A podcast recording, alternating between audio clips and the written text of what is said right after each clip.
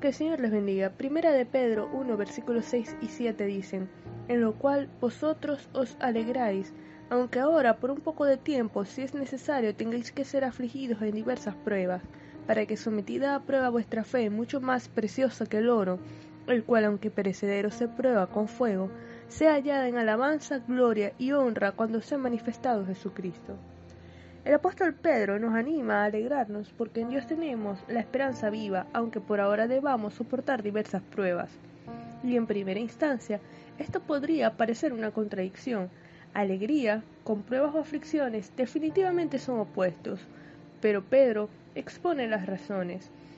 Estas diversas pruebas tendrán lugar por un corto periodo de tiempo comparado con la eternidad, Jesús dijo en Juan 16:33, En el mundo tendréis aflicción, pero confiad, yo he vencido el mundo.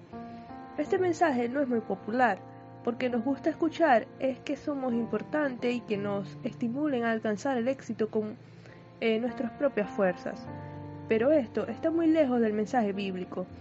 Dios nos prueba para perfeccionarnos. Santiago 1, versículos 2 y 4 dicen, Hermanos míos, tened por sumo gozo cuando os halléis en diversas pruebas, sabiendo que la prueba de vuestra fe produce paciencia, mas tenga la paciencia su obra completa para que seáis perfectos y cabales, sin que os falte cosa alguna. La idea del gozarnos o alegrarnos es porque estamos siendo perfeccionados. Las pruebas, tribulaciones, aflicciones nos permiten crecer y alcanzar madurez espiritual. Y Pedro compara nuestra fe con el oro, cuando los mineros sacan oro de las minas, el mismo es procesado, se funde en un horno a 1064 grados centígrados, teniendo como propósito purificar el metal. En este punto se tendrá oro puro. Como cristianos, el sufrimiento es como ese horno, que permite extraer la escoria y el resultado será haber crecido en santidad y obediencia, pareciéndonos cada día más a Él. En la vida cristiana no hay atajos, y el proceso es necesario. Somos salvos por gracia, pero para realmente acercarnos a Dios debemos ser transformados.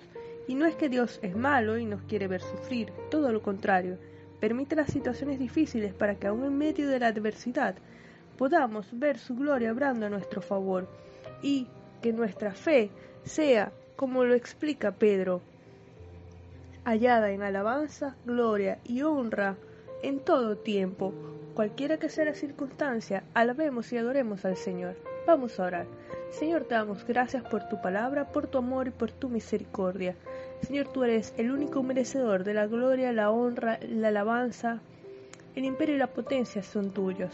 Gracias porque aún en medio de las pruebas, de las adversidades, de las dificultades, de las tribulaciones que atravesamos, tú permaneces fiel, tú estás en control y vemos tu gloria en nuestras vidas día tras día.